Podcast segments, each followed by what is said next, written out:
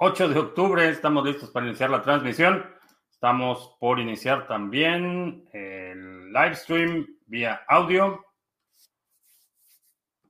Y ya estamos en vivo también en audio vía Podbean. Para quienes quieren ahorrar un poco de ancho de banda, estamos transmitiendo de forma simultánea vía Facebook, Periscope, Twitch, audio y video y vía Podbean en un stream de solo audio y aprovecho para acomodar el micrófono. Estamos listos para iniciar. Eh, si es la primera vez que nos visitas, bienvenido, bienvenida. En este canal hablamos de Bitcoin, criptomonedas, activos digitales y algunos temas de política económica y monetaria que afectan tu vida y tu patrimonio. Em, eh, Bitcoin está arañando los 11 mil dólares, está en 9 mil perdón, 10.922, 10.922. Eh, buena subida tuvo el día de hoy.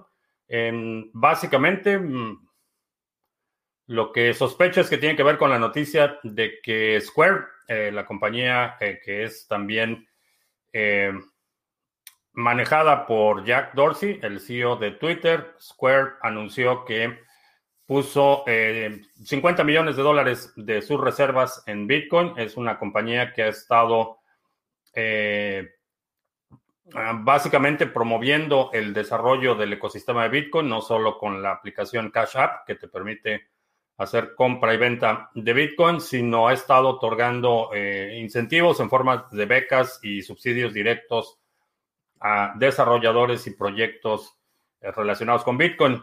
Eh, mucho optimismo eh, en, el, en, el, plano eh, de política monetaria global. la situación parece que se deteriora día a día, pero hay muchas razones para ser optimistas sobre el futuro de Bitcoin. también hoy el fiscal general de la Nación aquí en Estados Unidos publicó un reporte sobre básicamente cuál va a ser la la línea de acción de las agencias de investigación federales aquí en Estados Unidos en cuanto a las criptomonedas. Eh, no he terminado de leer el reporte, son eh, sesenta y tantas páginas. Eh, en general, los highlights, leí la introducción y la conclusión. No me parece tan... asumiendo que es el fiscal general y es el FBI que está involucrado, no es tan pesimista, no, no, hay muchas razones para tener pesimismo. Una cosa que sí me llamó la atención del reporte es que eh, están, eh, hay, un, hay una sección en la que indica que como política general la, el Departamento de, Justicia eh, de Estados Unidos y el fiscal general no van a liquidar criptomonedas que sean confiscadas o activos digitales que sean confiscados que no los van a liquidar porque no los quieren volver a poner en circulación en el mercado y que puedan ser utilizados para fines criminales. Ya sabes, siempre es para salvar a, los niños y para protegernos de terroristas, pero lo que me llamó la atención es que como, como línea de política general, el Departamento de Justicia no va a liquidar activos, no va a hacer subastas de activos que sean confiscados eh, o activos digitales que sean confiscados.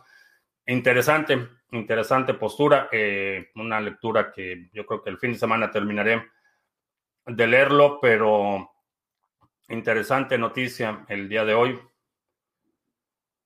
Oscar en Uruguay, saludos. Eh, otra empresa así, eh, Square de Jack Dorsey, eh, Cube en Venezuela del Norte, donde nos dejan sin ciencia en medio de la pandemia los dejaron sin ciencia y los dejaron sin el Fonden, que es el Fondo Natural de Atención a Desastres Naturales. Eh, se quedaron sin el Fonden justo el mismo día que entró la, eh, no sé si fue clasificado como huracán o tormenta tropical Delta. Sí, total discrecionalidad en el manejo del presupuesto. Eh, F. Torres en Ecuador, saludos. JCP en Argentina. Flixi trasnochado en Ésica. Eh, Dual Core desde la República Independiente de su casa, excelente. Eh, Gavilán en Argentina, saludos a, a en Bogotá. Eh, ¿Qué opino de Unitrade que permite tradear con órdenes limit, pero con el pool de Uniswap? Bastante escéptico, estaba viendo los números de Uniswap, en general de todos los proyectos DeFi y la verdad es que están por los suelos. No, es, no sería mi, mi primera opción, definitivamente Unitrade. Eh, Juan en la carretera, saludos Argachet. En Valencia tenemos, eh, creo que ayer minamos otro bloque, si no me equivoco, en el pool de Adam. Tenemos ya 22, eh, uno solo en el Epoch que terminó ayer, pero 23 en total. Va bien, va bien. 12.73 millones de ADA delegados, excelente. Y va a haber más noticias sobre alternativas para generar flujo efectivo. Eh, Luis, en Chile, saludos. Hegels en la Venezuela mexicana, cada vez más prudente que gane nuestro bravucón naranja que nuestro Biden y cierra la frontera. Ah, realmente la, bueno, históricamente eh, la relación México-Estados Unidos ha sido eh, de contentillo. Cada vez que hay elecciones aquí en Estados Unidos, se dedican a patear a los mexicanos. Eso ya es una casi casi una tradición eh, política. Cuando llega el momento de llamar el voto, eh, unos tratan de, eh, arropar a los migrantes y otros tratan de movilizar el voto con discurso hostil a los migrantes. Van dos debates, uno presidencial, el, vicepresidencial también, que fue ah, para llorar, eh, pero van dos debates y no, se ha mencionado el tema de migración una sola vez. Lo que sí sé, con un alto grado de certeza, es que eh, la situación se va a deteriorar tanto en Venezuela del Norte que va a haber problemas en la frontera eh, a partir de la próxima elección en el 2024. La situación en la frontera México-Estados Unidos va a ser extremadamente hostil, independientemente de quién esté en la presidencia, si sean republicanos o demócratas, la situación se va a agravar enormemente. Ah, sobre el, sobre el debate, nada más quería comentar que la, mosca en la cabeza del vicepresidente fue el momento de Ricky Riquín Canallín de la política americana. Todo el mundo está distraído con la mosca. Hay gente que ni cómo ayudarle. Ah, los lentes para la vista atrasan la degradación de la vista eh, de una persona o frenan la degradación o al contrario la aceleran. Eh, depende cuál sea el problema de la vista. Eh, generalmente astigmatismo, la miopía tiende a deteriorarse con el tiempo. los lentes pueden detener un poco el deterioro, pero, pero es un deterioro progresivo.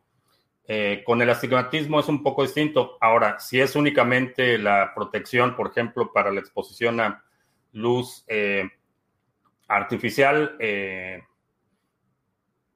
pueden retrasar la, degradación. Mm, Kike Crypto, buenas noches. ¿Qué opino de Ergo? Está creado sobre Cardano o es algo totalmente ajeno. Apenas hoy me enteré de la existencia de Ergo, eh, todavía no he terminado de revisarlo, pero parece ser una cadena lateral o una, un segundo layer de, Cardano. No estoy seguro todavía.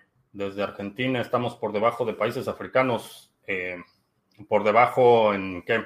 Geográficamente están debajo de algunos países africanos, no de todos.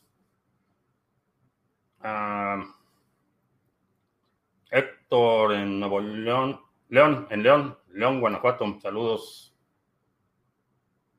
Eh, Franco en Córdoba, saludos. Eh, Eddie desde la Ribera en Nayarita, refugiándose de los huracanes, saludos. Buda en la Ciudad de México, Jorge, saludos. Eh, ¿Qué pasa con en CoinSwitch con las transacciones atascadas en el mempool? Si hay alguna transacción que no, no se ha concretado, los puedes contactar. responden bastante rápido y y hasta ahora no he tenido un reporte de una sola persona que no haya podido resolver alguna situación con CoinSwitch. Eh, si ya, ya ves que han pasado varios bloques desde que se originó tu transacción y se confirmó, eh, contáctalos.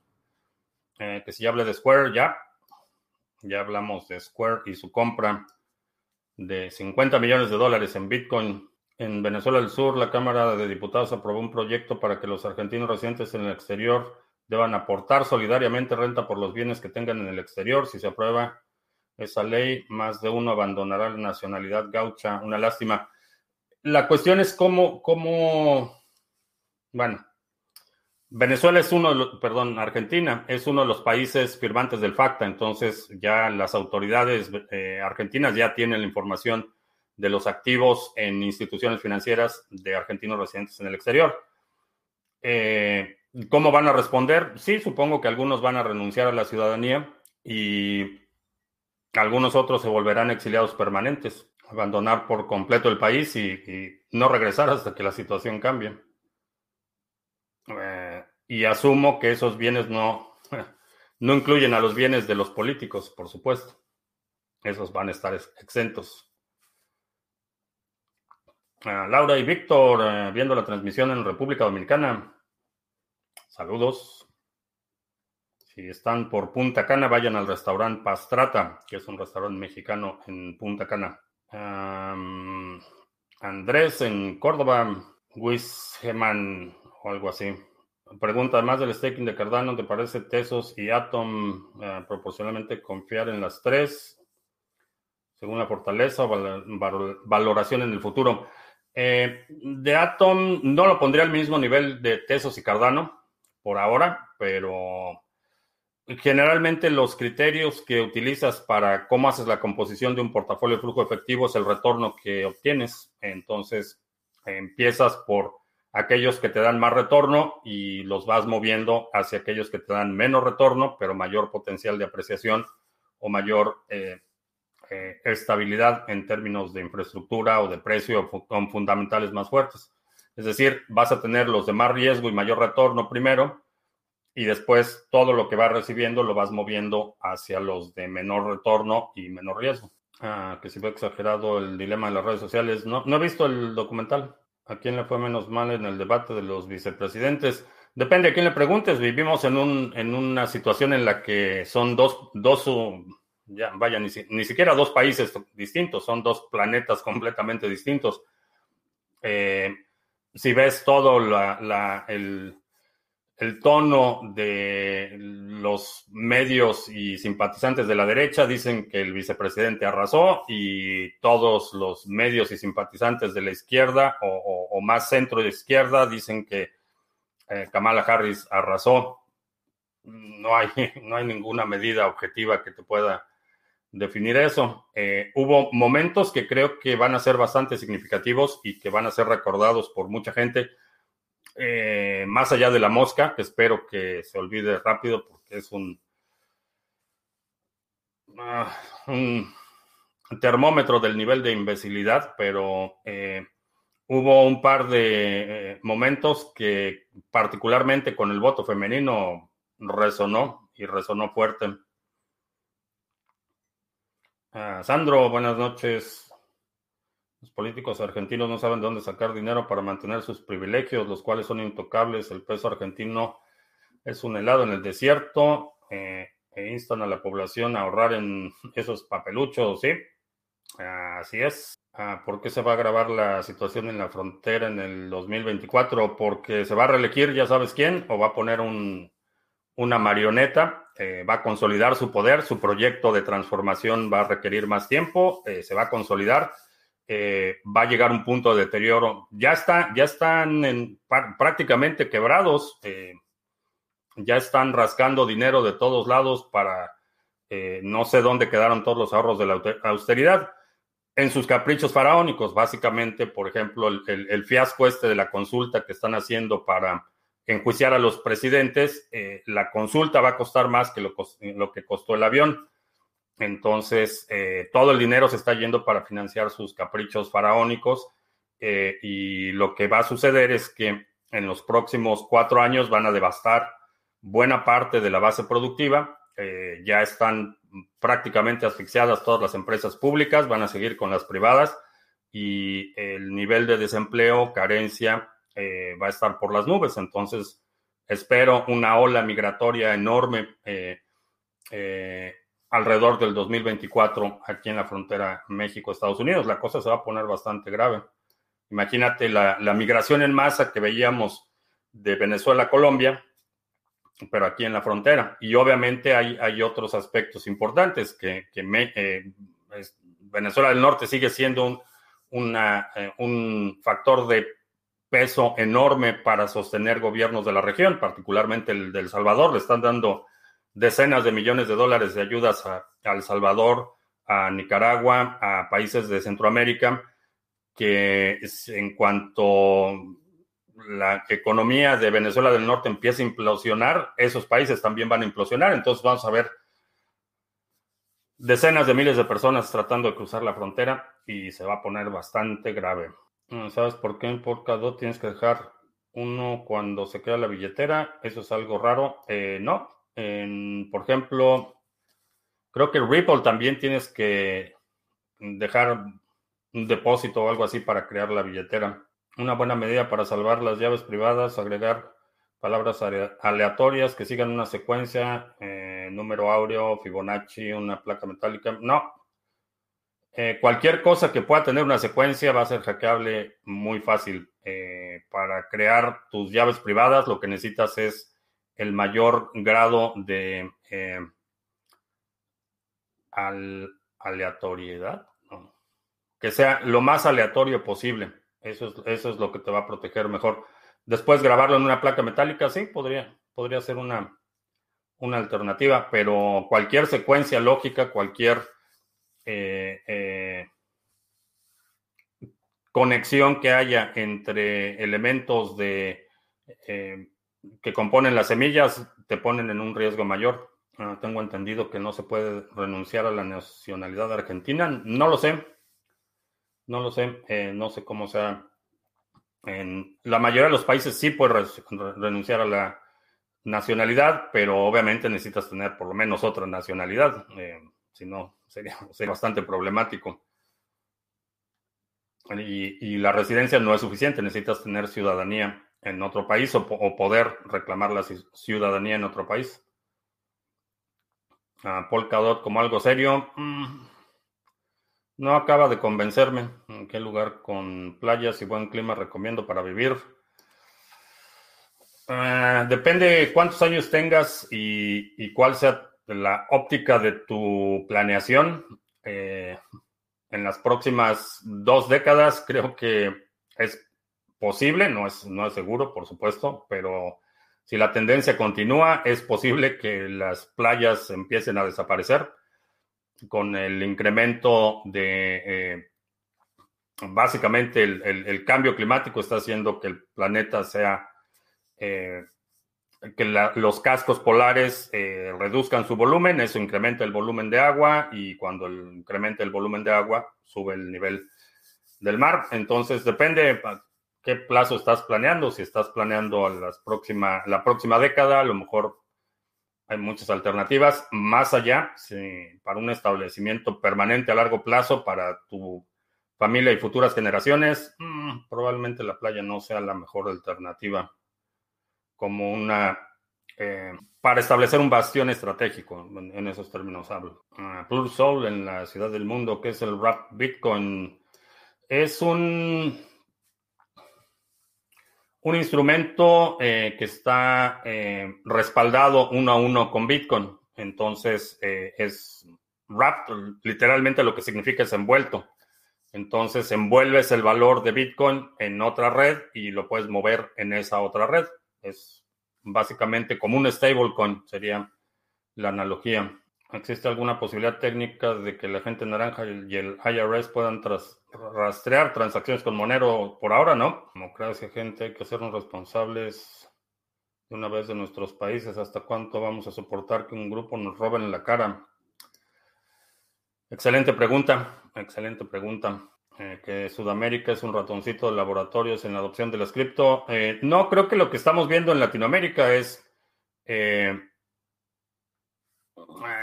una adopción basada en la necesidad. en la medida que se incrementa la incertidumbre económica y con el largo, la larga historia que tenemos de devaluaciones, inflación y pérdida de riqueza, eh, de la población es un cliente natural para la adopción de criptomonedas.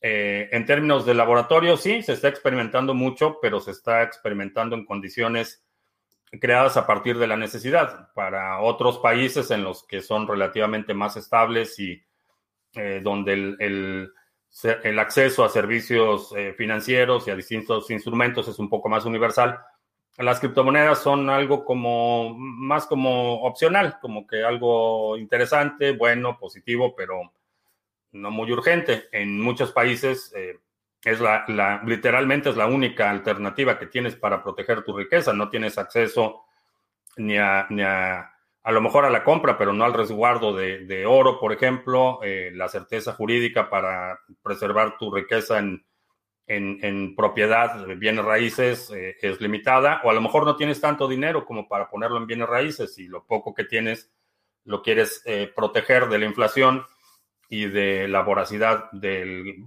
político en turno, las criptomonedas son una alternativa eh, para mucha gente y para, diría, un número mayor es la única alternativa que realmente tienen. Ah, ¿Cuál es la recompensa por minar un bloque de BTC y qué contiene ese bloque? El bloque contiene transacciones y la recompensa es en este momento 6.25 bitcoins y cada cuatro años esa recompensa se reduce a la mitad. Ah, vamos a ver, Podvin, que ayer los dejé muy abandonados. Uh, Jack in the Box, que qué pasó con los jueces, se dieron ante Al AMLO el 2 de octubre, ¿por qué es importante? Eh, porque ya la, Suprema Corte de, o la tremenda Corte de Justicia de la Nación, eh, ya se, sometió a los caprichos eh, de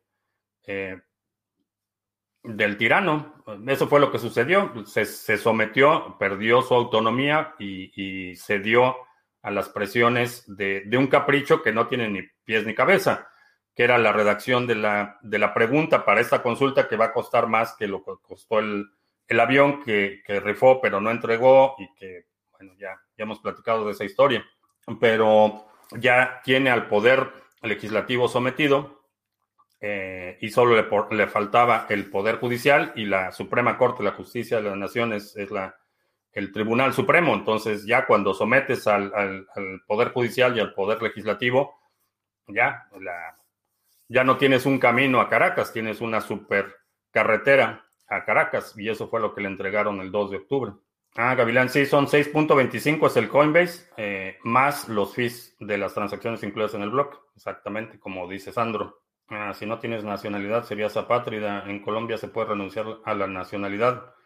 Eh, podría ser apátrida, no es una situación ideal y particularmente si tienes familia e hijos, eh, no es una buena idea. Eh, reduce considerablemente tu posibilidad de movilidad. Hay, hay una oficina, me parece que es parte de la Oficina de Atención a Refugiados de la ONU que facilita el tránsito de algunos eh, grupos que por cuestiones de, de, invasiones, desplazamientos, etcétera, no tienen realmente una nacionalidad. Pero no me gustaría estar bajo la custodia de la Comisión de Refugiados de la ONU y nada parecido. Entonces, eh, la idea es que eh, renuncies, pero que tengas un plan, que, sepas qué va a pasar después, no que renuncies y te quedes a la buena de, de quien te recibe. Eh, ser refugiado, sé que hay mucha gente que, no tiene opción y es, y es, una situación desesperada, pero eh, no es una situación en la que me gustaría estar definitivamente. esos debates presidenciales de Estados Unidos están al nivel que de los latinoamericanos. No queda otra cosa más que votar por el menos malo. No, de hecho hay, hay, por ejemplo, hay un tercer candidato, hay un candidato, bueno, candidata, de hecho, del Partido Libertario que está en, va a estar en las boletas en todos los estados.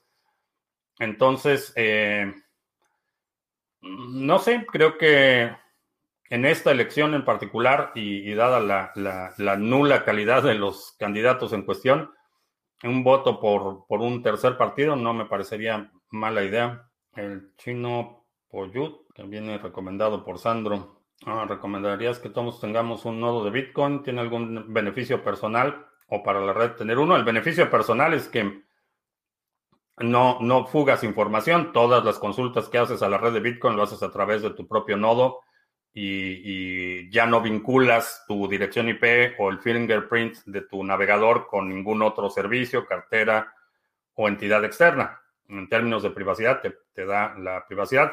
Ayer mencionaba las ventajas. Creo que sí fue ayer, en la transmisión de ayer.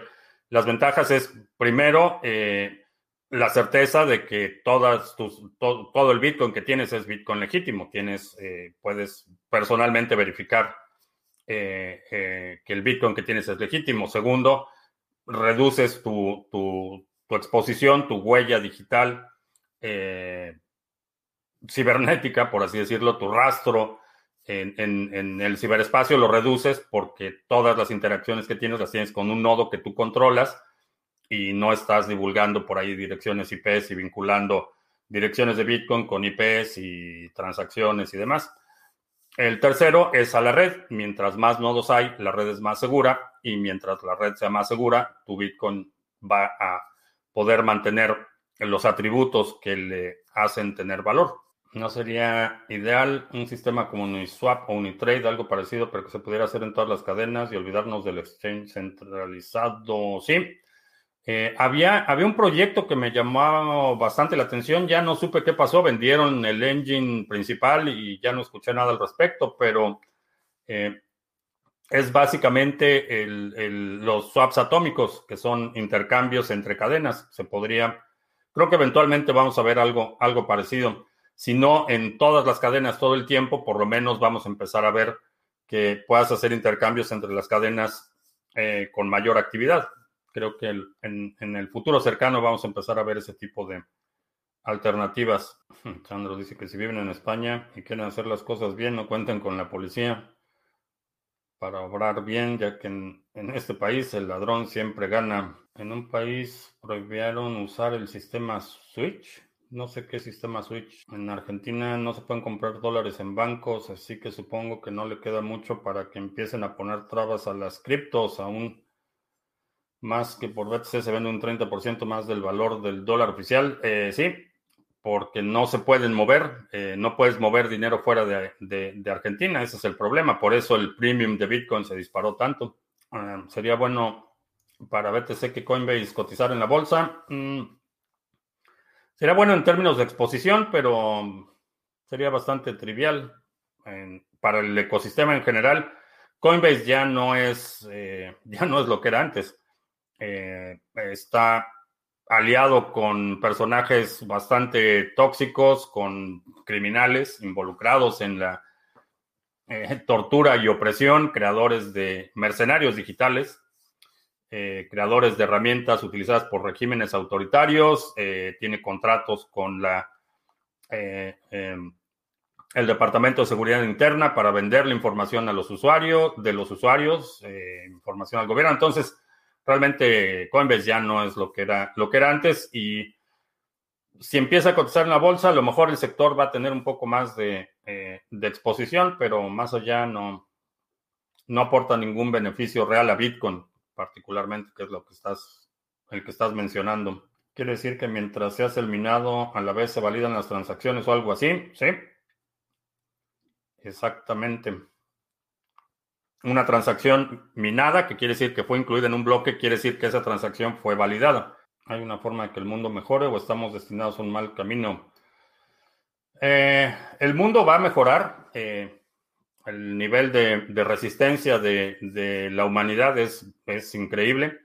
Eh, estamos pasando por un periodo de, crisis, de mucha confusión, de muchos cambios, pero el mundo va a mejorar en la medida que más gente tome la responsabilidad de su vida y su patrimonio, en la medida que más gente participe en esta salida no violenta al modelo obsoleto y extremadamente eh, destructivo del dinero basado en deuda. Eventualmente eh, las cosas se irán estabilizando, llegaremos a un proceso, un periodo de, de ajuste eh, nuevas estructuras, nuevas instituciones, nuevos modelos y retomaremos el paso del progreso y el desarrollo. En los próximos años creo que van a ser bastante, bastante turbulentos. En lo personal, creo que estamos en una postura única porque estamos viendo el inicio de esa transición. digo, era, era algo sabido que todos los imperios surgen y, desaparecen, que, todo periodo de prosperidad viene eh, seguido de un periodo de crisis. Eso es algo que son realidades históricas que se han eh, demostrado una y otra vez. Eh, lo que a mí me ha sorprendido es ser testigo en primera mano del, desmoronamiento de quizá el imperio más próspero que ha existido en la humanidad. No el más grande, pero el más próspero. y lo estoy viendo en, primera fila. creo que es un momento histórico interesante, definitivamente. ¿Puede un inversionista promedio del ecosistema cripto ser minero en la red de Ethereum? Sí. Las aplicaciones que están saliendo en Hive va muy bien. Les dije, ah, ¿qué opino de los que dicen que Amazon Web Services podría hacer caer Ethereum? Que tienen toda la razón. Prácticamente toda la infraestructura pesada de Ethereum está corriendo en servidores de Amazon. Son tres proveedores, Amazon, eh, Google Cloud y creo que DigitalOcean, los que tienen, entre, entre esos tres tienen toda la infraestructura de Ethereum.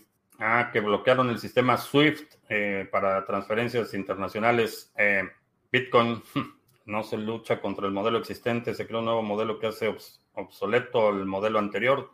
Sí, sí, no soy, aunque tiene cierta realidad empírica el, la el modelo eh, dialéctico eh, marxista, básicamente el materialismo dialéctico tiene, tiene cierta, ah, cierto mérito em, empírico.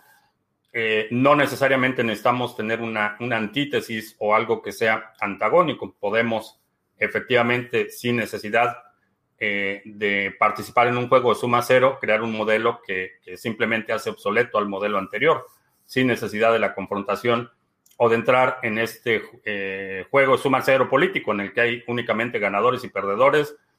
Y si estás del lado del perdedor, pues lástima, Margarito. Y si estás en el lado de los ganadores, saqueas a, placer eh, los recursos eh, públicos. No participar en ese juego suma cero y crear un modelo que simplemente haga ese juego suma cero obsoleto, efectivamente. MTGOX fue el primer exchange y cuáles fueron los siguientes y en qué año aparecieron. Ah, no me acuerdo. sé que fue el primero, pero después ha habido probablemente cientos de exchanges que han surgido y desaparecido. Si los gobiernos prohibiesen todo tipo de compra-venta o intercambio BTC sin exchanges, sin plataformas peer-to-peer, ¿no crees que se podrían acorralar las criptos y encontrar su talón de Aquiles? Eh, no.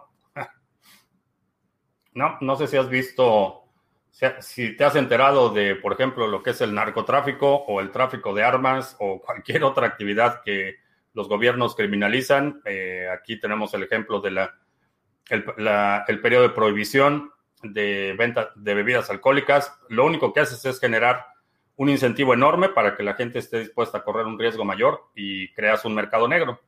Eh, eso es lo que sucede. Y la infraestructura de Bitcoin, ¿cómo corre? ¿No tiene el mismo riesgo que Ethereum? No, eh, esa es la diferencia enorme. Bitcoin, tú puedes con una computadora que no tengo aquí, pero con una Raspberry Pi, una computadora de 60 dólares más el disco que a lo mejor cuesta 100 dólares, con 150 dólares puedes tener una computadora que sea un nodo completo de Bitcoin, que tengas una copia completa de la cadena y que estés participando en la seguridad de la cadena. Eh, hay decenas de miles de computadoras simultáneamente eh, en la infraestructura de Bitcoin y están distribuidas en todo el mundo. Entonces, no tiene esos puntos únicos de falla que tiene Ethereum. Y eso es un atributo que es muy importante mantenerlo. Por eso, la idea de escalar la red de Bitcoin creando bloques más grandes es, una idea absurda y, es un detrimento a la seguridad. Mientras más gente opere nodos, mientras más gente tenga infraestructura, la red en su conjunto es más segura y tienes menos puntos de falla que, eh, eh, por ejemplo, Ethereum, que requiere para correr un nodo completo, es una infraestructura monstruosa y que muy poca gente puede tener en sus instalaciones físicas y por eso tienes que contratar centros de datos como Amazon Web Services o como eh, Google Cloud o como DigitalOcean para que hagan el hosting de estos servicios. todos los tokens RC20 usan la misma dirección para los diferentes tokens, sí. Ah, Gavilán, que el a la estrategia 2020 no me llegó la confirmación. Checa eh, tu correo de spam. En el folder de spam ahí debes de tener la confirmación. Eh, chécalo. Si no la tienes, mándame un correo a info arroba criptomonedas TV y lo checamos. Cuando me mandes el correo, mándame también el número de orden para que sea más rápido identificar el problema, si es que hay problema. En Digibyte también puedes correr tu propio nodo, es buen atributo para su escalabilidad y la seguridad. Sí, cualquier otra eh, en, igualdad de condiciones, una red que tiene más nodos, más gente participando, va a ser más segura que una que tiene menos gente participando. Un buen programador era Satoshi, que BTC es casi indestructible. Eh, no es un triunfo de la programación, de hecho, eh, mucha gente se sorprende, pero realmente no, Satoshi no era particularmente bueno programando. Lo que sí, su mérito fue el diseño de la red no la programación, no el código, no la implementación real, sino la conceptualización de un modelo que capitaliza eh, tecnologías existentes, porque todas las tecnologías que utiliza Bitcoin ya existían antes de Bitcoin. Ahí, eh, están citados en el white paper, eh, hace referencias a las tecnologías que está utilizando. Por ejemplo, no inventó la criptografía, no inventó la prueba de trabajo. La prueba de trabajo fue un invento de Adam Back que estaba originalmente diseñado para reducir el spam en el correo electrónico.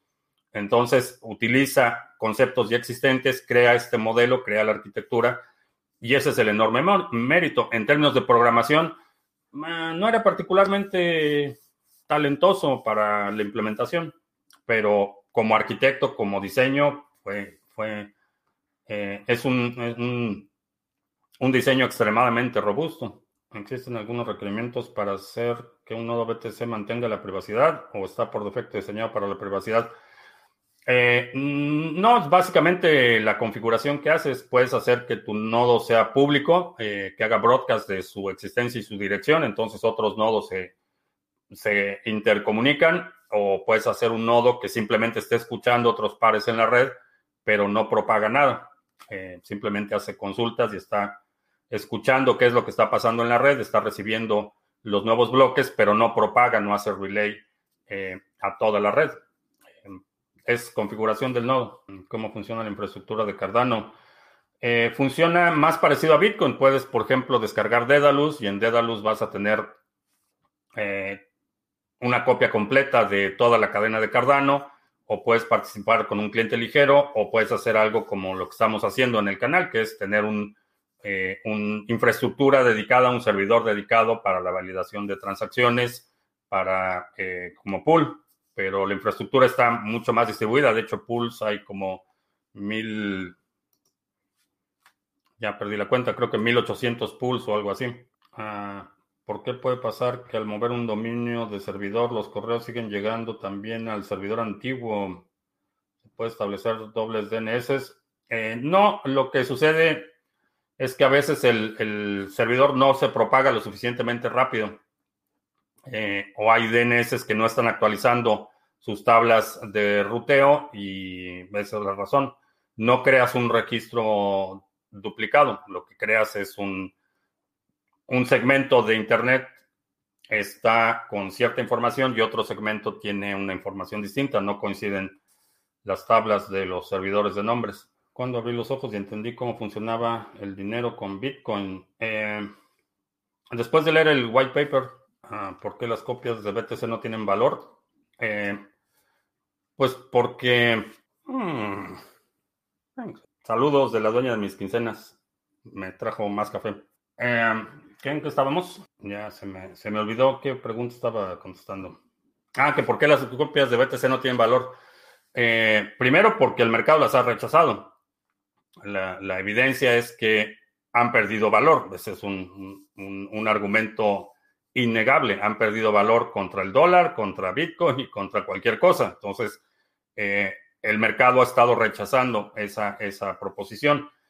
Desde el punto de vista técnico, creo que no tienen mérito. Y no tienen mérito porque el modelo de escalación que están proponiendo, y no todas son iguales, pero eh, hablando de las principales, Bcash y BSB, el modelo que tienen para escalar la red es el modelo equivocado. Y hay un consenso en cualquier persona que tenga experiencia trabajando con protocolos, eh, te va a decir que el modelo de escalación de, de BSB y de, de Bcash es el modelo equivocado. ¿Por qué lo podemos afirmar categóricamente? Porque ya tenemos la experiencia de, la escalación de Internet.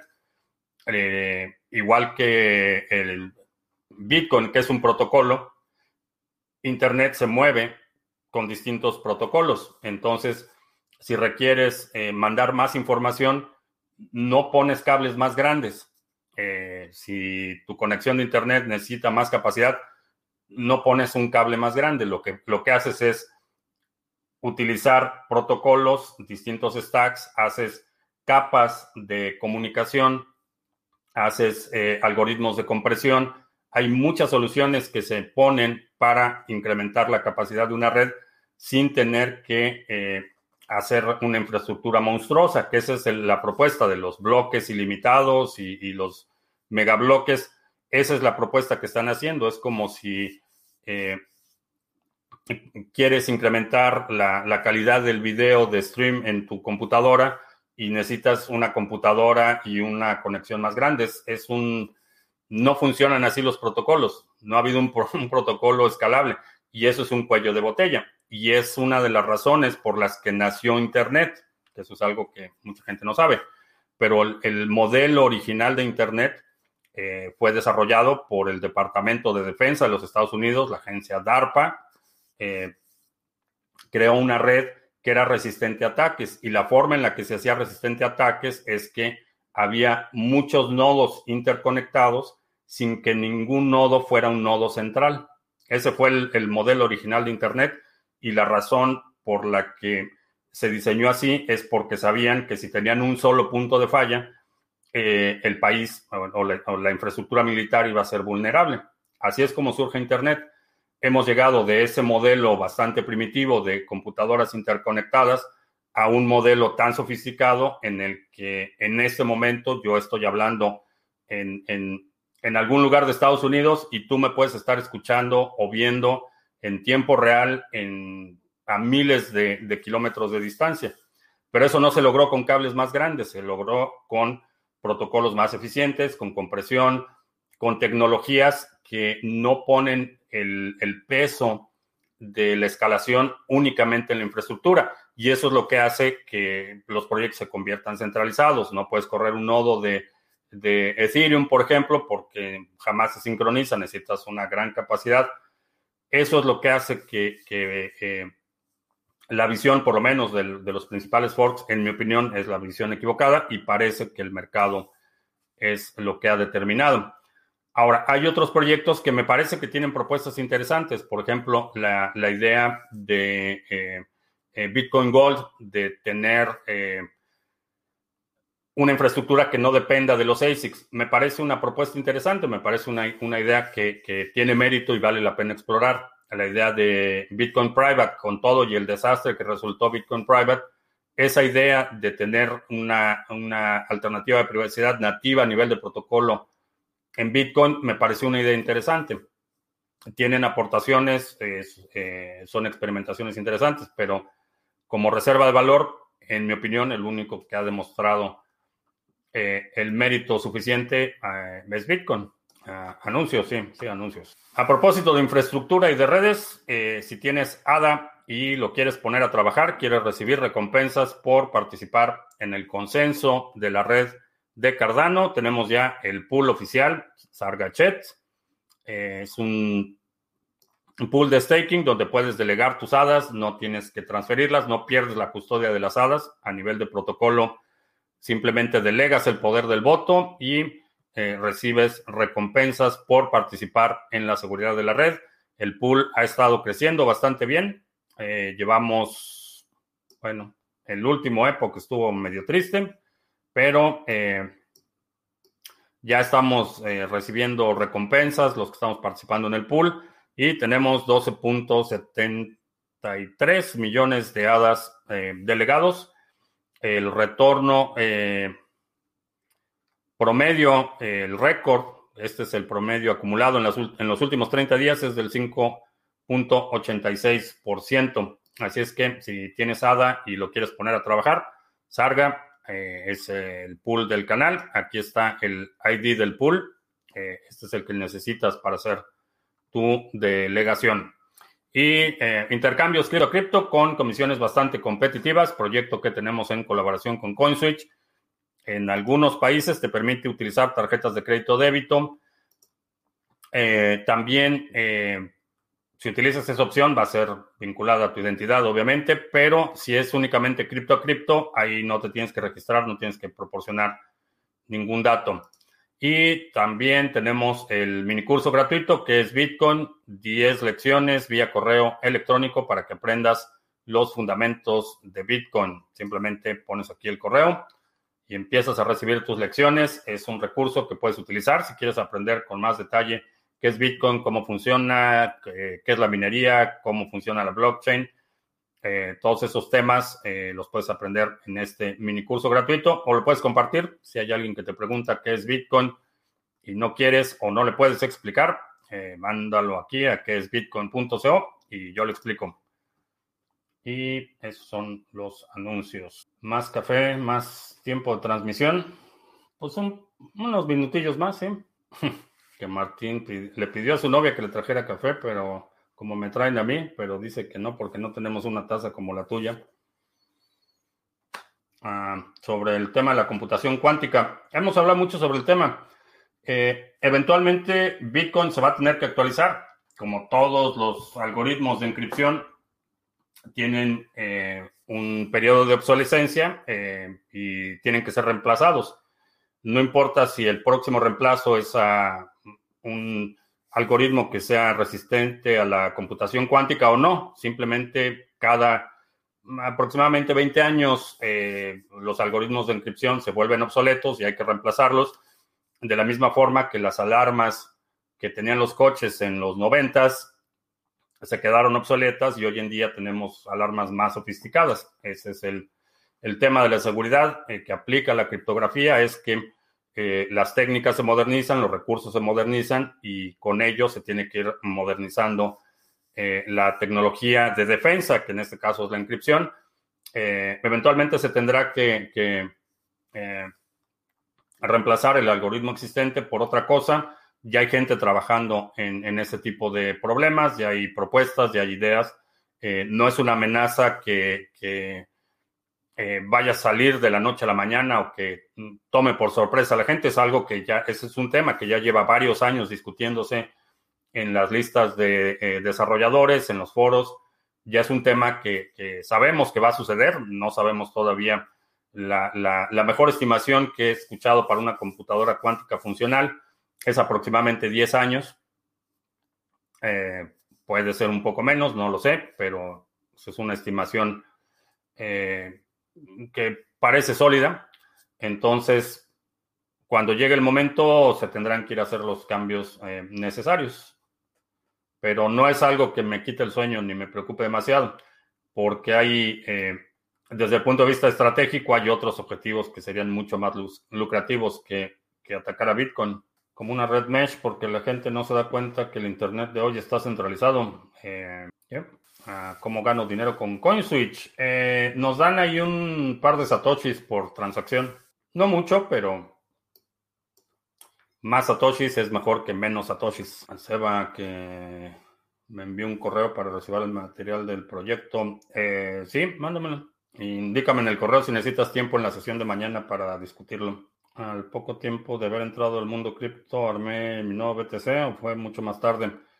Mm, no, no pasó mucho tiempo desde que, porque digo, mi, formación profesional es en el área de, eh, software, de ingeniería, entonces mi inclinación natural fue para experimentar y, checar software y checar códigos. Y, eh, hoy en día necesito más de uno por las actividades que tengo, pero, pero mm, creo que después de la segunda o la tercera cartera lo que hice fue descargar un nodo completo. Hay luz verde para los Litecoins. No tengo forma de desencriptar. Intenté un par de trucos, pero no tengo forma de desencriptarlo. Y honestamente puede, a lo mejor por fuerza bruta, romperse la encripción, pero es algo que requiere mucho tiempo y honestamente no tengo tanto tiempo, pero ensayo y error, sigue, sigue intentando, creo que, creo que los puede recuperar. El Ledger Nano ese se puede quedar obsoleto.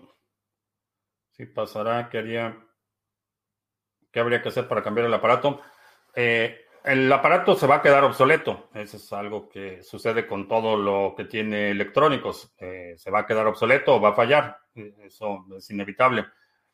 Lo que haces es con la frase de recuperación, con la semilla original con la que inicializaste el equipo, puedes inicializar uno nuevo o, algún otro equipo. Esas, esas, palabras son más importantes que el dispositivo en sí mismo. Que las, la industria de la música y las criptomonedas combinadas sea un buen modelo de negocio. Sí, aunque creo que el principal reto está más que en la tecnología, está en la audiencia. Ha habido varios proyectos, uno de ellos que está en el portafolio mini que se llama Music Coin, eh, que han tratado de abordar el problema de la distribución, por ejemplo, de regalías, de la distribución de pagos de stream, pero lo que veo que está faltando es la audiencia. Eh, los músicos están interesados, eh, pero parece que no han podido tomar suficiente tracción, porque hay muchos sitios relacionados a criptos que son del dominio IO. Eh, no sé, supongo que porque porque todos los .com ya estaban tomados, supongo. Puedo descargar el nodo y pasarlo a una USB y cuando vaya a usarlo lo paso al PC. Eh, no.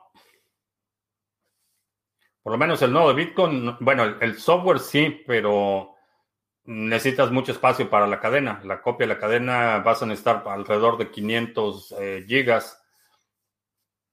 Entonces el, software sí lo puedes poner en un USB y conectarlo a la computadora, pero necesitas configurarlo para que el almacenamiento esté en algún lado y ese algún lado va a requerir alrededor de 500, eh, un disco de 500 gigas. ¿Cómo se puede comenzar un proyecto NFT? Eh, pues lo primero que necesitas es el identificar el problema que quiero resolver. Eso es lo más importante. Y una vez que identificas el problema que quieres resolver, entonces reclutas a la gente que te puede ayudar a resolver ese problema. El peso del nodo ha subido, pero no sé, pero creo que una vez había dicho que pesaba 50 gigas. Eh, no lo creo. El último que sincronicé fueron 300, 380, si no mal recuerdo. Pero un disco de 500 es suficiente para, para el nodo. Ah, ¿Cuál fue la peor crisis económica que viví y en qué país? Eh, he escuchado de crisis económicas desde que tengo memoria. Eh, la que la primera noción eh, obviamente no entendía exactamente qué estaba pasando, pero en el 82 en México eh, recuerdo cuando básicamente nacionalizaron la banca y todas las personas que tenían cuentas en dólares eh, les congelaron las cuentas, el dólar eh, les, les fijaron el tipo de cambio y obviamente al día siguiente el valor del dólar se triplicó, entonces le robaron dos terceras partes del valor de su dinero. Eh, pero no entendía exactamente qué estaba pasando y, honestamente en, términos de, mi entorno familiar, la verdad es que no, no recuerdo eh, haber atestiguado eh, precariedad o, carencia. Afortunadamente, digo, en ese sentido, mis, papás sabían, sabían su negocio entonces no me tocó experimentar directamente eh, en esa primera crisis, pero sí recuerdo ese incidente del dinero en los bancos. Eh, después, la, que quizá la que me pegó más en, eh, ya en mi vida adulta como independiente fue en el 95. En la crisis del 95, que fue la misma historia. esa fue la que, la que lo personal me pegó más porque ya era independiente, pero he escuchado de crisis económica prácticamente toda mi vida. ¿Algún Antminer para Ethereum? No. Ethereum necesitas tarjetas de memoria, perdón, tarjetas gráficas. Yo ya compraría un terabyte de SSD, ya que la cadena va a ser infinita. Si Bitcoin sigue funcionando por décadas venideras, sí, eventualmente tienes que hacer el balance porque también el, almacenamiento, los dispositivos de almacenamiento en términos de, costo por, eh, por gigabyte ahora eh, es deflacionario. Entonces, hoy en día, no sé en cuánto está un disco SSD de, de un terabyte. A lo mejor 120 dólares o algo así, no tengo idea. Pero, ah, 129 dólares eh, un disco Samsung de un terabyte. Eh, lo que va a suceder es que a lo mejor a la vuelta de tres años, este mismo, los mismos 120 dólares te van a comprar un disco de 5 gigabytes o 5 terabytes en SSD y a lo mejor en nueve años ese, esos mismos 120 dólares te van a comprar 60 o 80 eh, terabytes en SSD o a la siguiente tecnología, no sé qué es lo que siga. Entonces, más o menos mantienes el balance de, de, eh, de lo que inviertes hoy en día, considerando que la tendencia del costo de almacenamiento es deflacionaria. Pero 120 dólares por un terabyte SSD no está, no está nada mal. Hace dos dos años que estaba diseñando la eh, Hackintosh, el disco SSD de era de 500 eh, gigabytes, costaba eh, como 105 dólares o algo así. ¿Por qué había dicho que mi generación había sido muy afortunada? porque fuimos, o, bueno, así lo considero porque me, me, tocó atestiguar la, la transformación informática pero crecí en una época en la que nada se, nada se grababa. Entonces, no, no tengo el fantasma de todas las atrocidades que hice en mi juventud. Nadie se acuerda y, los que se acuerdan, algunos ya no me hablan, entonces realmente no pasa nada. Eh, y por otro lado, desde el punto de vista profesional, la, primera computadora que tuve la tuve en el que fue 80 y principios de los 80, fue una Commodore. Eh, y toda mi vida profesional he visto la evolución. Eh, la primera versión de Photoshop que utilicé, por ejemplo, cabía en un disco de 720 eh, kilobytes en una Mac que no tenía disco duro. Y me tocó ver la, la, evolución de la tecnología desde esas primeras computadoras extremadamente primitivas y limitadas a lo que tenemos hoy. Entonces, me considero afortunado en ese sentido también. Y ayer platicaba con la dueña de mis quincenas que crecimos en una época en la que no usábamos casco para andar en bicicleta y el cinturón de seguridad era más como una sugerencia y cometimos una cantidad de barbaridades que la mayoría de los niños hoy no sobrevivirían estábamos mucho menos, mucho menos protegidos eh, o mucho menos, eh, no diría protegidos, pero era una vida más arriesgada, supongo. Ah, ¿Cómo veo el problema de la falta de luz como ya tuvimos en Argentina? Es problemático y ah, aprovechando que la tecnología se está abaratando mucho, tener un un sistemita de paneles solares de 100 kilowatts que no cuesta mucho y un par de baterías de respaldo no es mala idea. Hay algo mejor que el SSD. Debe haber ya en desarrollo, no comercialmente, pero sí debe haber alguna otra tecnología óptica. Ah, dices que nadie agarraría por sorpresa una computadora cuántica porque ya sabemos que los hackers roban aún hoy en día, siguen sorprendiendo a los bancos, exchanges e instituciones de gobierno. Entonces, ¿por qué no pasaría con una computadora cuántica? Eh, primero porque no, digo, necesitarías hablar con alguien en, el sector de la seguridad informática. A nadie le sorprenden los, los hackeos. Eh, y, de hecho muchos de los hackeos, lo hemos comentado aquí una y otra vez, solo es cuestión de tiempo. Cualquier persona involucrada en el tema de la seguridad informática te puede decir con toda certeza de que todo puede ser hackeado. Es cuestión de encontrar al oponente lo suficientemente motivado. Eh, en ese sentido, a la gente eh, o especialistas del sector no les sorprendería que, la computadora cuántica, sabemos que ya es una amenaza inminente que va a suceder, entonces a nadie le va a sorprender cuando alguien anuncie que ya tiene una computadora cuántica. A eso es a lo que me refiero. Mi primer hard drive era de 300 megas y lo pagué en 12 cuotas con tarjetas de mi. ¿Sí? Somos la generación que llaman ahora chavorrucos. Eh, supongo que así le llaman a los que se rehusan a envejecer. O sea que supongo que sí. yo empecé con una Commodore 64, yo lo hice con un Sony MSX. ¿sí? Sí, y no me, honestamente no me acuerdo en qué año fue, debe haber sido en el 80 y... Probablemente 82, 83, por ahí. Pero sí, mi primera computadora fue una Commodore 64, después hicimos el upgrade de una 128, ya, por desgracia, Internet en la informática no se ha creado para la seguridad. Hay más agujeros.